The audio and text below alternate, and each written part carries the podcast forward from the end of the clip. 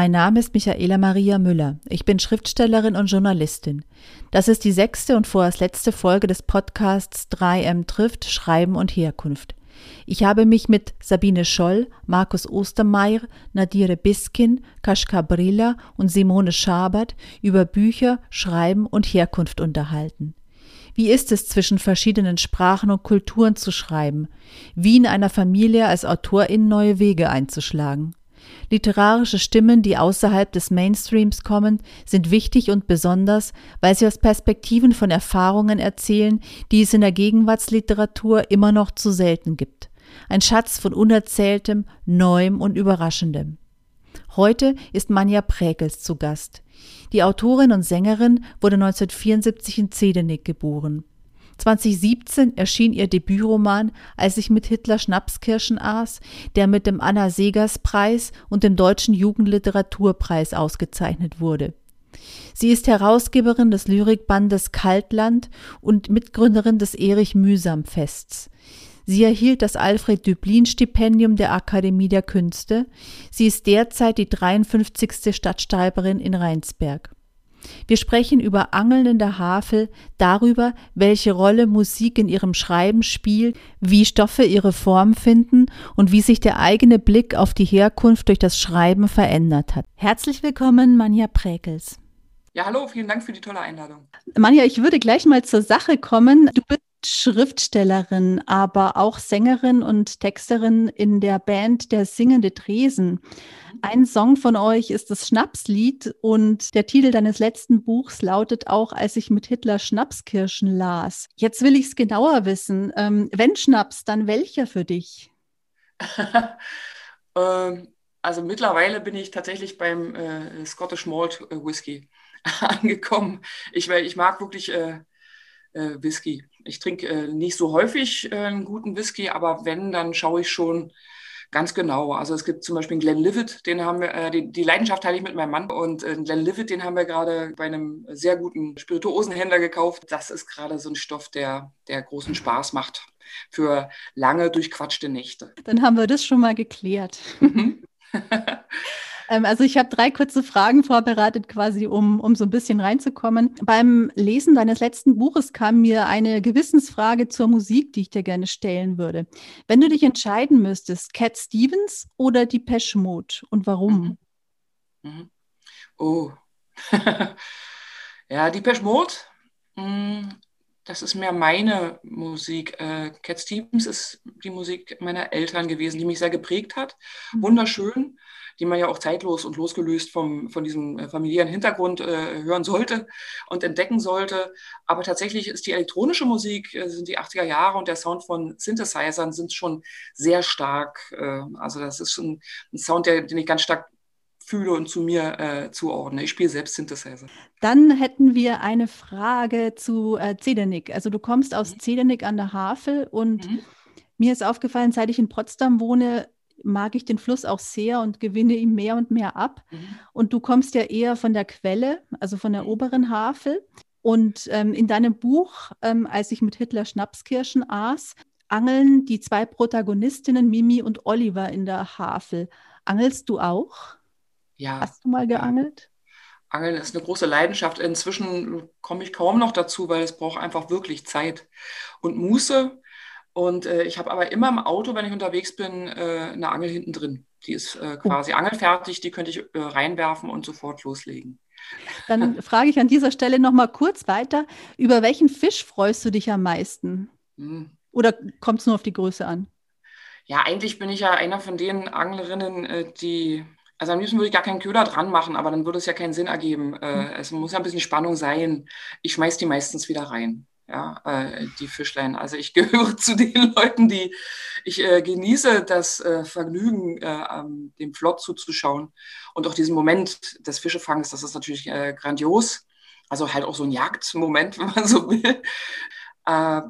Aber Lieblingsfisch, ich habe mal, weiß du noch, als Kind ganz triumphal und mit großer Begeisterung einen sehr, sehr großen Karpfen rausgezogen aus dem Wasser. Das bleibt mir bis heute in Erinnerung. Und, äh, aber ich esse Karpfen nicht gerne. aber als Fisch finde ich, find ich das schon sehr, sehr imposant. Also Karpfen, Karpfen sind ganz tolle, hübsche Tiere, hübsche Fische. Haben die nicht auch so einen Bart? Mhm. Naja, die Wälse haben noch stärker einen Bart, also die haben, aber die haben auch so kleine, das sieht aus wie so, wie so Härchen, ne? Aber bei, äh, bei, bei den Karpfen ist das weniger ausgeprägt. Die haben ein sehr intensiv, äh, sehr äh, klar, äh, starkes Maul, ein sehr ausgeprägtes mhm. Maul. Wenn die so nach Luft schnappen, mhm. das, äh, das sieht aus, als ob die sprechen. Äh, also das sind einfach spannend, spannende und schöne Tiere. Und ziemlich glibberig. Oh, auch noch, okay. Ja, ich habe einmal eine Plötze geangelt und dann hat mhm. mich mein Bruder belehrt, dass die eigentlich bei ihm Klodeckel heißen. Ehrlich? also die hatte schon wahnsinnig viele Geräten, wir haben die dann auch gegessen. Das mhm. war, ich weiß nicht, irgendwo haben, haben wir uns einen Angelschein geholt für einen Tag, aber ich angle nicht. Also es war jetzt auch nur mal so eine in die Natur gehen mit meinem Kind gewesen. Aber Plötzen und, äh, und äh, kleine Rotbarsche sind ja eigentlich die klassischen äh, äh, ja, Fische, die man so rauszieht, wenn man sich nicht gezielt jetzt irgendwo hinsetzt und zum Beispiel auf Karpfen geht. Also ja. das Angeln ist ja schon so eine eigene Geheimwissenschaft. Und äh, aber da bin ich eher so, so eine genießende am Uferhockerin. Gut, dann würde ich mal zu dem nächsten Block kommen, nämlich zum Schreiben. Du bist ja eine wahnsinnig vielseitige Künstlerin. Ähm, wann weißt du denn, welche Form du für einen Stoff wählen wirst? Also wann, wann weißt du, dass der Stoff ein Son Songtext ist? Wann weißt du, dass es ein Gedicht wird? Du bist ja eben auch Lyrikerin. Ja. Wann weißt du, dass es eher in einem Essay besser aufgehoben ist oder eben in der großen Form im Roman? Na, die kleine Form, die ergibt sich oftmals schon, also in, in Form von einzelnen Zeilen, manchmal äh, auch, auch mehr, äh, sodass ich tatsächlich äh, schon, schon einen Anfang habe oder einen Teil von einem Gedicht. Das äh, ergibt sich einfach so, ist wie beim Angeln eigentlich, wenn man so den, seinen Gedanken nachhängt und, äh, und plötzlich hat man was gefangen. Äh, also eine, eine, schöne Formulierung oder eine Aneinanderreihung von Worten, die äh, in sich so rhythmisch ist, dass daraus ein, ein Gedicht entstehen wird. Äh, das ist was Musikalisches, finde ich. Also entweder ich habe eine Idee, äh, die ich so fange, die von vornherein eine große Musik Musikalität hat, wo die kleine Form sich einfach aufdrängt und schon dem innewohnt äh, wo ich gar nicht mehr weiter dran äh, feilen äh, muss an diesem Grund, an dieser Grundform. Und Essays, größere Stoffe, das sind einfach Sachen, die ich ständig umkreise. Themen, die sich immer wieder aufdrängen, die einem einfach plötzlich immer wieder in, den, in den Sinn kommen. Oder Figuren auch. Ja? Also eine Beobachtung auf der Straße, eine Person, über die man beginnt nachzudenken, die ich öfter treffe und dann beginnt sich dazu verselbstständigen und ich habe so, ein, so, eine, so, so, eine Figur, so einen Charakter, der dann irgendwann Teil eines Romans wird zum Beispiel. Also das geht mir ganz oft so äh, bei Beobachtungen, so im Straßenbild, beim Rausfahren aus der Straßenbahn oder äh, ja, beim Sitzen im Park. So Figuren von Menschen, wo ich dann sofort eine Idee habe für deren Geschichte. Manchmal äh, trifft, kommt man ins Gespräch und dann wird das von Seiten der konkreten Person auch noch angefüttert mhm. und verselbstständigt sich in meinem Kopf. Und dieses Essayistische ist wirklich eine Form, die ich in den letzten Jahren sehr schätzen gelernt habe, weil ich merke, dass ich darin auch zum Teil einfach politische äh, Inhalte, äh, Stoßrichtungen, äh, Sachen, die mir auf dem Herzen liegen, die ich also wichtig finde, die zu benennen oder da meine eigene Position auch zu schärfen und äh, zu erklären. Da ist das einfach die geeignete Form. Das ergibt sich ja zum Beispiel im Rahmen einer Lesetour. Da umkreist das immer wieder ein Thema und dann möchte ich mich dazu in der Form äußern. Wenn du mal so ein bisschen ähm, drauf guckst, welche Themen würdest du denn mehr vertreten wünschen? Also beides, also in der Gesellschaft, auch in der Literatur. Jetzt ein kleiner Sprung. Mhm. Ja, ich äh, äh, überlege kurz. Also ich, der Begriff des Antifaschismus äh, äh und der, der Begriff der Solidarität zum Beispiel, zwei Begriffe, die für mich in meiner Kindheit ganz wichtig waren die äh, dann sehr stark äh, gelitten haben, um sozusagen, also weil er einfach die äh, auch zum Teil verlogene Ideologie, die mir da in, eingetrichtert worden ist, auch von mir nahestehenden Personen, von Menschen, die man liebt. Das mhm. macht ja nochmal äh, den Verrat auch nochmal größer. Ähm, da habe ich Abstand genommen und äh, die Sachen kritisch beäugt und äh, begreife auch, wenn, äh, wenn, wenn, Leute äh, da ihre Schwierigkeiten damit haben finde aber nun, 30 Jahre später und angesichts der Weltlage und der Situation im Land, dass es äh, nicht angeht, dass man diese Begriffe weiterhin ja, verrät, sondern mhm. es geht darum, das, was sie ausmacht, was, wo sie herkommen, die, ihre Geschichte und äh, die Praxis, die gelebte dazu, äh, ja, wieder zurückzuholen ins Leben, in unser aller äh, alltägliches Leben auch. Mhm. Das sind für mich, ich habe auch gerade für die Zeitung Der rechte Rand, die wird gerade, hat jetzt ein Jubiläum, ist so eine klassische Antifa-Recherche-Zeitung, die sicher höhere Mehrverdienste hat, äh, was äh, das Aufklären von rechter Gewalt im Land betrifft, als ja manch, äh, manche Verfassungsschutzbehörde. Also ganz tolle Recherchearbeit leisten seit vielen Jahren. Die haben mich um einen Text äh, zum Thema 100 Jahre Antifa gebeten. Und da, äh, in dem Zusammenhang habe ich auch viel darüber äh, nachgedacht, was das für mich bedeutet und was ich mir wünsche, was es für, für die Leute bedeuten sollte. Also diese Diskreditierung, Antifa als Schimpfwort, als Kampfbegriff, als Zuweisung von Feindschaft, ja, also von, als Heraufbeschwören von Feindbildern, das ist so falsch, wie nur irgendwas falsch sein kann. Hm. Ich glaube, ich ziehe jetzt mal eine Frage vor mhm. ähm, im Zusammenhang dessen. Ähm, du bist ja auch die Mitinitiatorin des Erich Mühsam Fests. Mhm.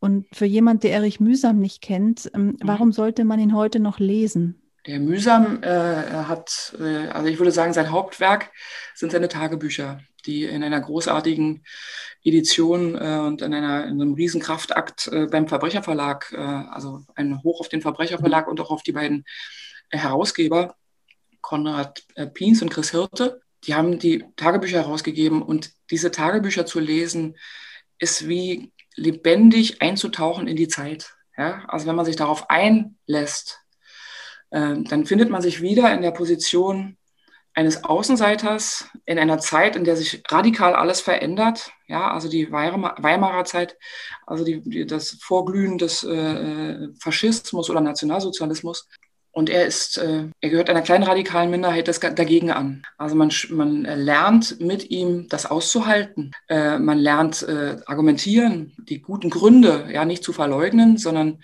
weiter an sie zu glauben und daran festzuhalten. Ja, bis zuletzt muss man sagen. Also er hat ja letzt, letztlich sogar in, unter Folter und äh, äh als die Nazis ihn dann ja äh, wo klar war, dass sie ihn jetzt ermorden würden. Und er hat ja viele Jahre im Zuchthaus verbracht oder in Festungshaft. Äh, selbst in diesen dunklen Zeiten bleibt ein Mensch da seinen Prinzipien treu und verlernt nicht die Welt zu lieben. Darum ist mühsam, glaube ich, also erstmal aus so einer historischen Perspektive die Zeit begreifen, also begreif, sich begreiflich machen, ist er spannend und, äh, und was seine Haltung betrifft, das äh, ist einfach super lehrreich. Also mhm. mich hat das in, in einer Zeit, in der äh, ja gerade die frühen 90er und äh, auch Mitte der 90er Jahre, als ich selbst auch äh, sowas erlebte, also nach dem Systemzusammenbruch in der, äh, der DDR und eben dem kapitalistischen BRD-System, was ja so draufgepappt wurde, als würde sowas funktionieren, da habe ich ihn sehr schätzen gelernt und mich an ihm festhalten gelernt. Insofern ist mühsam immer äh, jemand, der wert ist, da mal reinzulesen. Dann würde ich da auch weiterfragen. Also gibt es vielleicht etwas, vielleicht auch mühsam. Gibt es was, was dich beim, beim Schreiben begleitet? Also ein Blickwinkel, vielleicht im Sinne der Literatur engagée oder ist es dann andersrum so, ob der Text dir den Weg vorgibt oder, also es ist vielleicht ein bisschen zu pauschal die Frage. Ich habe so ein bisschen gezögert, sie zu stellen, aber. Es, ich, also ich finde es eine interessante äh, Frage. Das ändert sich auch ständig. Also mit, äh, mit allem, woran ich äh, arbeite, hat sich das auch stets verändert. Ja. Es ist immer ein Ausdruck meines Leseverhaltens, ja, meines äh, Grundinteresses, das gerade äh, also zeitgenössischer äh, Literatur gilt, äh, oder die Annie Arnaud zum Beispiel, die habe ich in letzter Zeit äh, sehr viel äh, gelesen, was sich gerade was biografisches Schreiben betrifft äh, und eine Position als Frau in der Gesellschaft, also die, eben die die eigene äh, weibliche Position äh, da auch nochmal, sich die nochmal bewusster zu machen. Das, äh, da erinnere ich mich nicht, dass ich bei den Schnapskirschen das so stark äh, im Fokus hatte. Das ist jetzt so. Es ist eher so, dass ich mich ein bisschen intuitiv leiten lasse, von dem, wo ich das Gefühl habe, da, da kann ich jetzt was kriegen. Das, das, das, das ist eine Position, die müsste ich jetzt stärken, um eine Figur klarer zu machen oder um mich selbst als Person klarer zu machen, eine Haltung zu, äh, zu festigen. Ansonsten bin ich äh, eher eine äh, äh mit Musik schreibende. Ich lese weniger und ganz gezielt, und muss manchmal auch weglegen und darf, äh, darf dann auch äh, phasenweise gar nicht lesen, weil es mich sonst äh, aus meinem eigenen Schreiben und meiner eigenen Sprache, äh, meinem eigenen Ausdruck ähm, so zu vertreiben droht oder das zu übernehmen droht. gerade wenn man begeistert ist vom Buch. Aber äh, Musik ist es. Also ich benutze das ganz intuitiv, ein Gefühl, was ich gerade brauche. Das hole ich mir mit Musik. Oder ähm, auch ein Gefühl, das ich gerade gar nicht aushalten kann. Äh, da gehe ich dann manchmal auch wirklich äh, so an den Schmerz. Also ich äh, benutze Musik wirklich, äh, um mich selbst und meine Gefühle zu manipulieren, um zu schauen, äh, ob ich noch mehr rausholen kann aus einer, aus einer Szene, aus einer Figur, wenn ich nicht mehr weiter weiß. Mhm. Manja, möchtest du vielleicht etwas zu deinem neuen Buch sagen? Ganz also. wenig, eigentlich nur, das ist jetzt auch so, ne, so filigran und, äh, und im Entstehen. Ich äh, bin sehr mit meinen Figuren gerade, von denen ich jetzt gar nicht so viel, ich habe so das Gefühl, ich verrate die dann, ja, nicht, äh, nicht mhm. die, äh, dem zukünftigen Leser, der Leserin etwas, sondern äh, die sind zum Teil noch gar nicht so, so fest, was ja auch gut ist, ja. Was ich äh, sagen kann, es ist im weitesten Sinne eine Fortsetzung. Ich, äh, ich habe nicht dasselbe Figurenkarussell. es ist nicht mehr Mimi, die ich begleite. Ich gehe weiter weg von meiner eigenen Person und Biografie, begleite aber ein paar junge ähm, Brandenburger im Exil, äh, also ins Exil nach Berlin. die dort eben aus Gründen äh, gelandet sind, ja, aus so einer äh, Gewalt- äh, und Repressionserfahrung äh, und äh, so Gleichmachungserfahrung der, der 90er Jahre. Und zum Teil bleiben sie in, bleiben äh, einige der Figuren in Berlin, erleben dort mehr oder weniger haarsträubende, schöne, grandiose, aber auch schreckliche Dinge. Und einige gehen zurück und das interessiert mich eben. Ja, ähm, dieses Brandenburg-Berlin-Ding, da arbeite ich mich gerade äh, äh, stark ab. Das ist ja letztlich auch das große Stadt-Land-Thema. Und das empfinde ich eben selbst auch als äh, für mich gerade ein wichtiges Thema. Ich bin jetzt in Rheinsberg eben über, als Stadtschreiberin äh, dankenswerterweise in Corona-Zeiten äh, kann man kaum größeres Glück haben, als da jetzt äh, ein halbes Jahr verbringen zu dürfen. Und bin da eben wieder so eingetaucht und drin bei meinen Leuten, um es, also anders kann ich es gar nicht sagen, die Art, wie geredet wird, wie ich selbst sofort äh, rede. Also ich bin so wieder, äh, ich bin so richtig Brandenburg dann und, äh, und begreife so viel äh, und sehe so viel äh, und habe ne, hab so einen ganz unmittelbaren Zugang. Und, äh, und, und Berlin liebe und schätze ich abgöttisch für, für all die Freiheiten, die ich hier erlangen konnte, die mir, äh, also solange ich in Brandenburg lebte, unter den gegebenen Zeitumständen äh, ja, ver verborgen blieben. Äh, also mein Herz schlägt für beides. Ich bin so ein Hybridwesen. Und das lote ich da hier aus mit meinen Figuren. Das schaue ich mir an. Was passiert da mit äh, ihnen? Was sind, was sind die Konflikte? Was macht eben auch diese Welten aus, die sich da zu trennen scheinen? Ich halte das wirklich für, für einen großen Schein, für einen Betrug, auch ein Selbstbetrug. Wenn die Berliner vom Umland reden oder die Brandenburger äh, von, von diesem, ja, von dem Moloch. Und letztlich äh, beeinflusst das einander ja permanent. Ja, es ist ja sowieso ein Austausch da, ob jetzt Einzelne sich bewegen oder nicht. Ja, dem spüre ich äh, nach an ganz konkreten Figuren und ganz konkreten Geschehnissen. Und da äh, schaue ich, was die Konflikte hergeben. Ich würde jetzt zu dem Text, äh, zu dem Text, wie sage ich, jetzt bin ich schon so in deinen Imaginierten drin. Ähm, ich würde jetzt zu dem Blog Herkunft kommen. Mhm. Habe mir gestern nochmal, um mir so ein bisschen zu visualisieren, wo du aus Zedernick herkommst, ich glaube, da hat es mich noch nie im Rahmen einer Fahrradtour oder wo auch immer hin verschlagen. Ähm, ich habe mir Märkische Ziegel von Volker Köpp angeschaut. Mhm. Diese halbstündige ähm, DEFA-Dokumentation, die 88, glaube ich, erschienen mhm. ist. Mm, und jetzt würde ich quasi nochmal auf dein altes Buch zurückkommen, also die, als, als ich mit Hitler Schnapskirschen aß. Mhm. Wie hat denn ähm, sich, ähm, also es trägt ja autobiografische Züge und dann mal wäre meine Frage, wie oder hat sich dein Blick auf deine Herkunft durch dein Schreiben verändert? Ja, das hat er schon äh, getan, als ich äh, unmittelbar nachdem ich äh, mein Abitur gemacht habe, habe ich als Lokalreporterin an, angefangen zu arbeiten, also mit Anfang 20 oder ich war gerade 20. Und äh, da hat es schon, da habe ich schon einen Abstand gewonnen und äh, einfach das äh, gelernt, meine, meine Neugierde neu zu tarieren und zu schulen. Denn, äh, und die Dinge nicht als selbstverständlich gegeben zu nehmen, sondern einfach so, eine, so, ein, so einen Abstand zwischen sich und die Menschen, mit denen man aufgewachsen ist ja, herzustellen und äh, aus dem Erkenntnis zu gewinnen und vielleicht auch besser begreifen zu können, warum die Dinge so sind, wie sie sind. Das war eine super Schule, das habe ich beim Schreiben gemerkt. Ich habe viel über mein, langsam, mein, mein langsames Entfernen von, von den Leuten gelernt, was auch schmerzhaft war. Vor allen Dingen wird es ja auch als Verrat gedeutet. Nicht, so, nicht ganz so unrecht. Äh, das spürt dein Gegenüber schon, äh, wenn du eben nach 20 Jahren Berlin Dinge anders beurteilst und die Art, wie du sie beredest, ja, dann hast du natürlich den Abstand, den sie nicht haben können. Ja, das ist ja ein Erkenntnisvorsprung, der, der nicht immer positiv gesehen wird äh, oder nicht immer als, als Gewinn gedeutet werden kann äh, von den Leuten. Aber ja, ich habe sehr viel über meine Herkunft und die Leute, die mich geprägt haben, äh, gelernt. Vor allen Dingen sind mir wieder diese ganzen Typen aus der Kindheit. Der Volker Köpp-Film ist ein tolles Zeugnis. Es gab auch noch einen Nachfolgefilm, der genau diese Umbruchszeit filmt. Äh, Märkische Ziegel, Märkischer Sand.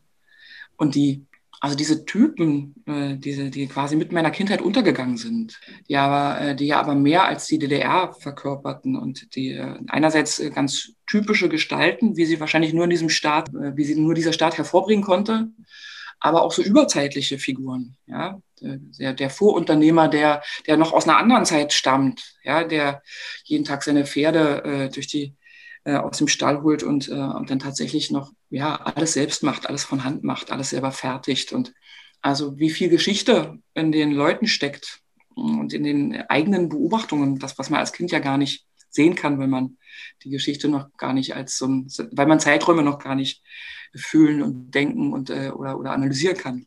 Das fand ich äh, eine, also mit einer der schönsten, einen der schönsten Aspekte an der Arbeit. Also so zuzuordnen, Typen, bestimmten Phasen äh, der, auch der Geschichte dieser Stadt. Die Ziegeleiarbeiter, die gibt es ja in der Form nicht mehr. Also der Kopp, äh, Köpp hat ja den, äh, diesen Leuten nur ein Denkmal gesetzt damit. Äh, aber äh, während, äh, das ist ein Schwarz-Weiß-Film, du hast das wahrscheinlich selbst erlebt, das kommt einem vor wie vor tausend Jahren. Ja. also dieser, dieser, dieser Seeeindruck war, ich musste mich immer wieder, also in den ersten Minuten musste ich mich immer wieder quasi dran erinnern, wann der gedreht wurde aber später, so ab so nach zehn Minuten, weil mir dann irgendwie, war ich irgendwie drin, aber gar nicht in irgendeiner bestimmten Zeit, muss ich jetzt sagen, sondern mhm. ich war dann einfach in diesen, ich war dann da, wo es diesen Duschraum gibt, der eigentlich schon seit 50 Jahren hätte renoviert werden sollen und dann ähm, sitzen die drei da und ähm, müssen jeden Tag 13.000 Ziegel irgendwie ähm, auflasten. Ja. Ähm, und machen echt eine harte Arbeit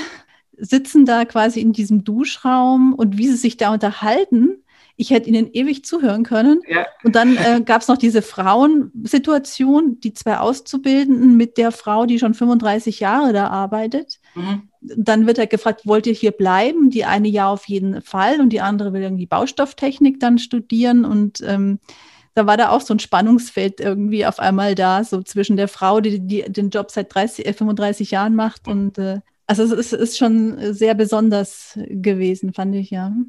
Na, die eigene Zeitzeugenschaft ist mir dabei äh, so bewusst geworden. Ich kenne die ja alle. Also ich war genau zu dem Zeitpunkt, ich hätte durch Zufall durchs Bild huschen können.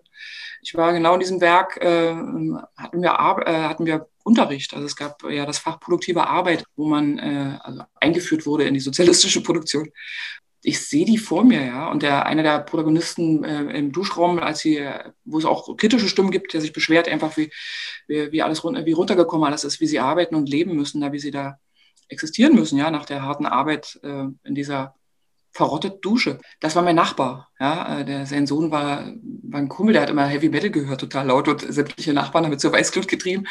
Also für mich ist das super lebendig und, und äh, nicht schwarz-weiß. Und äh, diese eigene Zeitzeuginnenschaft, die ist mir darüber auch nochmal so klar geworden. Auch über das Buch dann, als ich dann damit lesend durch die Gegend äh, zog. Und wenn ich so ausholte und erzählte von meiner Stadt und der Herkunft und den Menschen, dann kam ich mir mal so wie so eine Märchentante vor.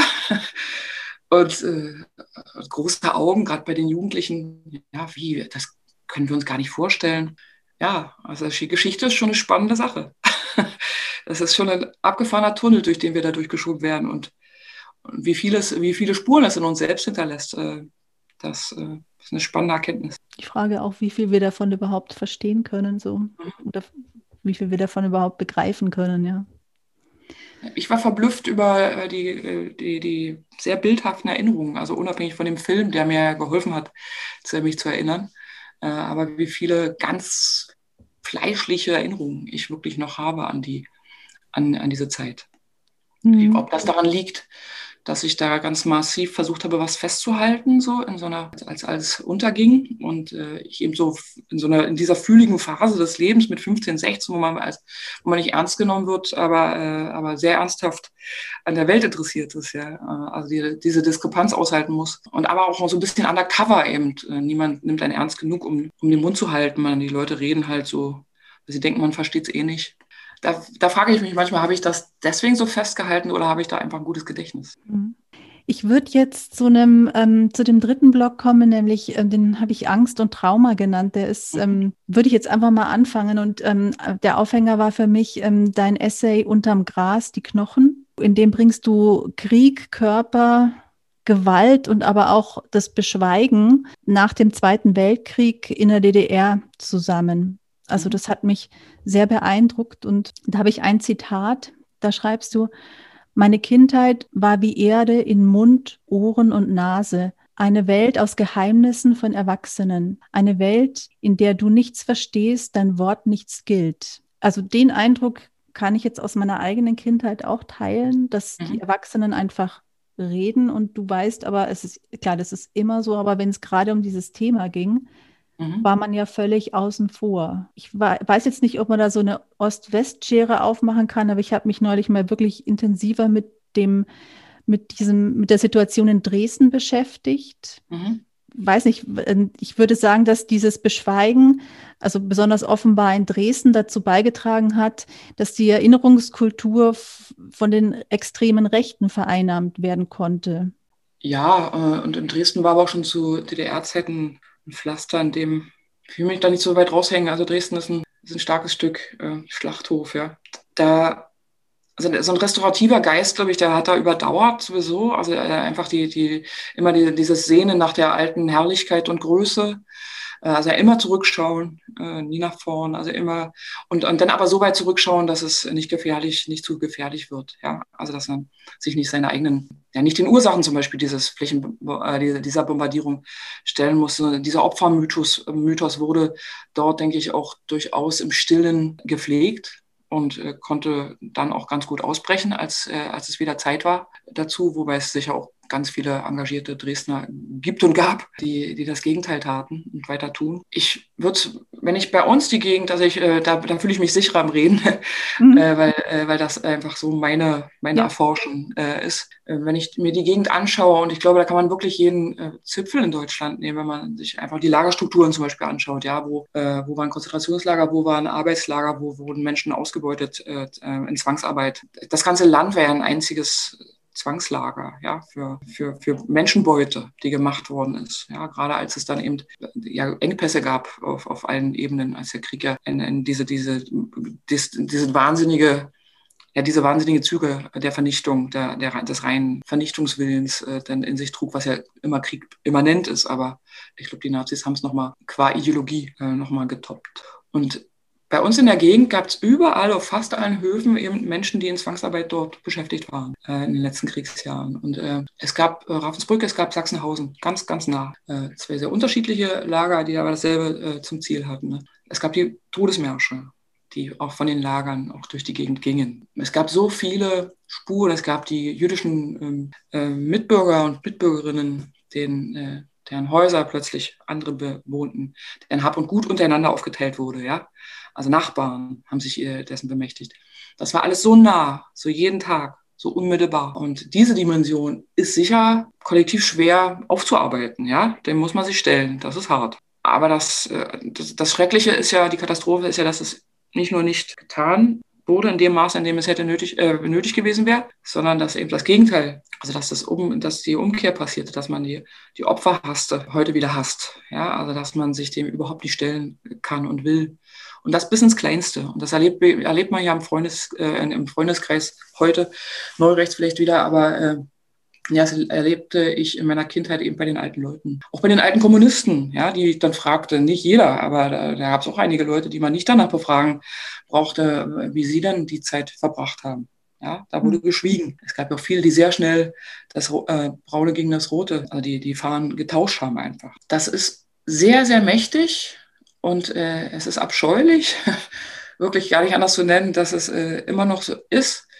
Aber das Ausmaß der Katastrophe und wenn man dann nach, äh, nach Osteuropa fährt, also einfach immer weiter nach Osten, quasi dem äh, Kriegsverlauf folgen und sieht, wie eine ganze Welt vernichtet wurde, ja, also das äh, Galizien, äh, diese einfach was für eine reiche, wunderschöne, poetische, äh, grandiose äh, Welt des Miteinanders, in der sicher nicht alles eitel Sonnenschein war, aber man konnte sich auf den Marktplätzen in allen möglichen Sprachen wenigstens äh, Guten Tag sagen und verständigen und miteinander handeln. Und das alles ist fort. Es, der Ort, aus dem meine Urgroßmutter stammt, äh, den, diesen Friedhof, auf dem sie mal gelegen hat, den, äh, oder ihre Familie, äh, den gibt es gar nicht. Weil da ist die Front so oft drüber gegangen, das ist einfach eine geschliffene Erde. Äh, und äh, die Menschen, die heute dort leben, sind genauso arm wie ihre Vorfahren vor 100 Jahren. Das ist geschliffen.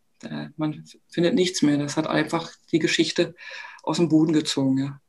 Und ich glaube schon, dass dann schon immer noch so ein, so ein Wunsch auch da ist. Also ich war jetzt öfter mal in Polen gewesen, von, den, von denjenigen, die dann aus Galizien später kamen, mhm. sozusagen, der ist ja auch ein ganz toller Austausch. Also mhm. es wurde, wurde ja in vielen Richtungen migriert, aus mhm. Galizien mhm.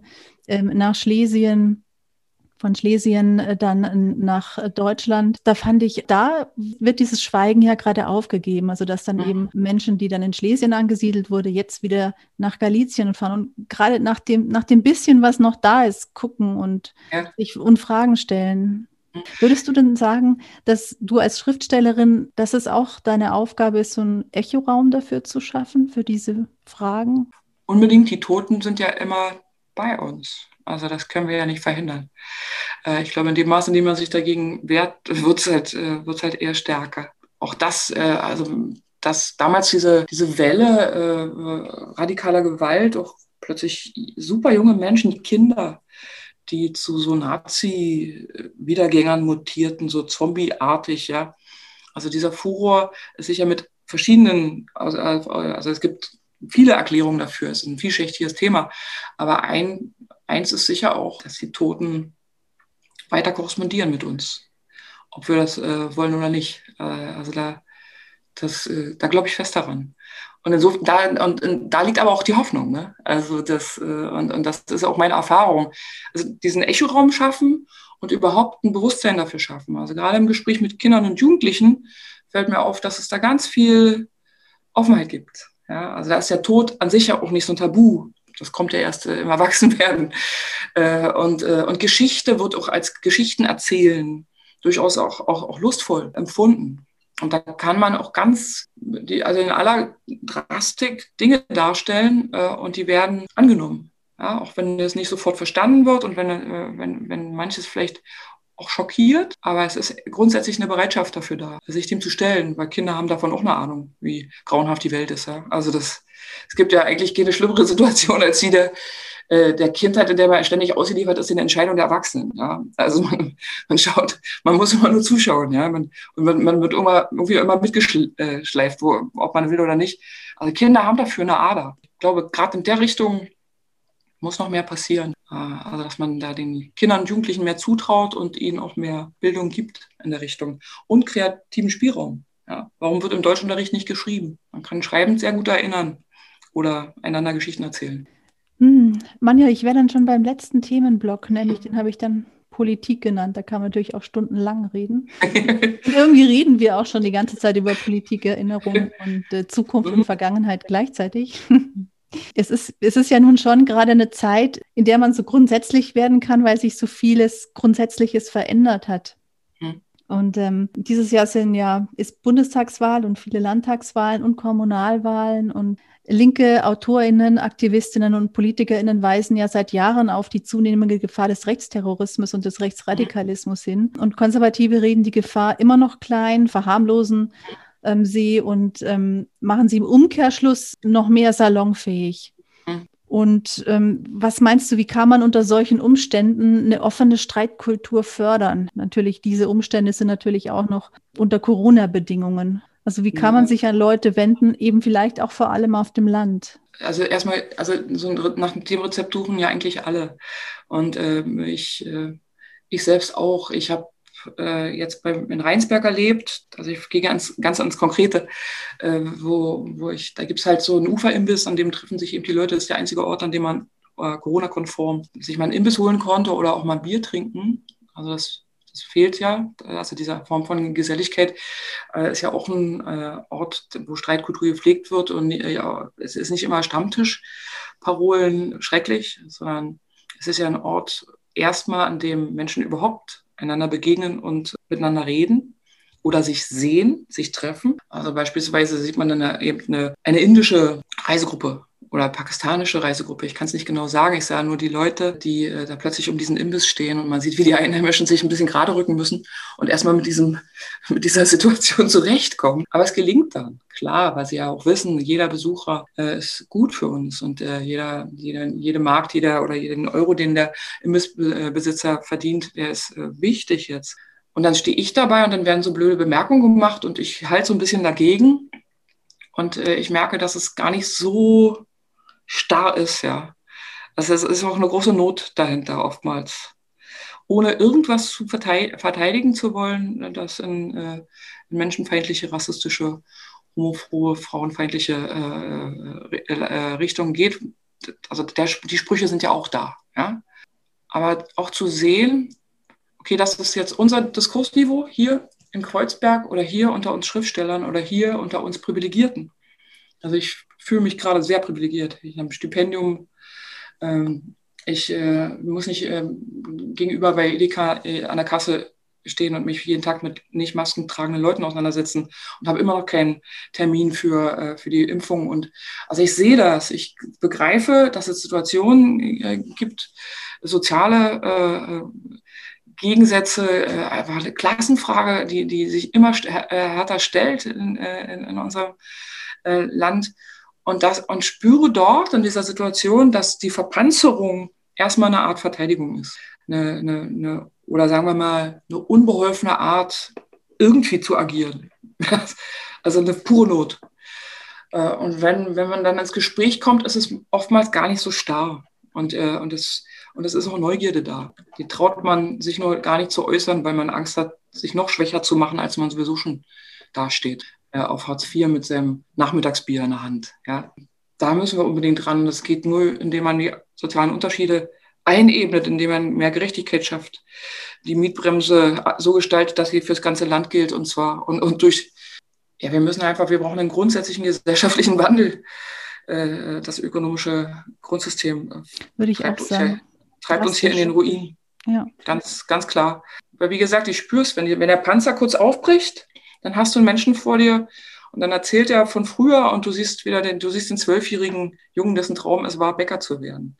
Ja, so, äh, also das steckt ja alles immer weiter in uns drin. Mhm.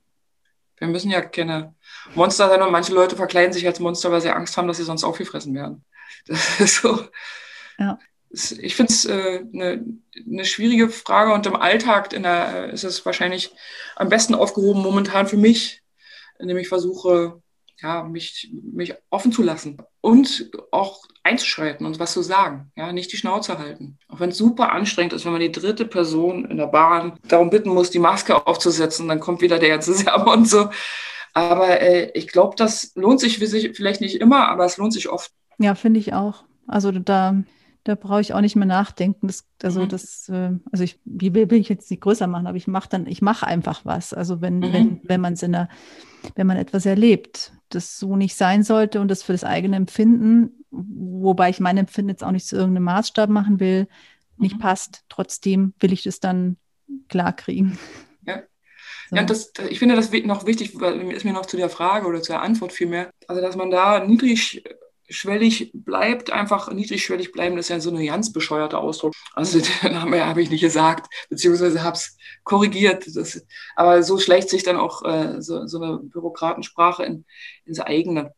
Einfach offen bleiben für Leute, nicht, nicht von oben herabschauen, sondern sich immer bewusst machen, ja, was, die, äh, was der gemeinsame Nenner ist. Und den sehe ich mm, in der Breite. Und auf der anderen Seite aber auch die Leute auch motivieren, ihren Blick zu schärfen für, bleib bei dem Unrecht, du hast recht mit, dem, mit, deiner, mit deinem Unrechtsempfinden, aber die Adressaten sind die falschen, ja. Überleg mal, woran es liegt. Wer mhm. sind die Leute? Also da, da stärker auch äh, mitzuhelfen, dass einfach eine gewisse politische Grundbildung auch wieder äh, Einzug hält. Ja? Dass die Leute begreifen, denn Frust ist vollkommen richtig, aber du adressierst es falsch. Ja? Vollkommen ja. falsch. Liebe Manja, ich glaube, wir sind am Ende von unserem Gespräch. Es ist mal so schwierig, ein Ende zu finden. das ist irgendwie, aber vielleicht braucht es das auch gar nicht.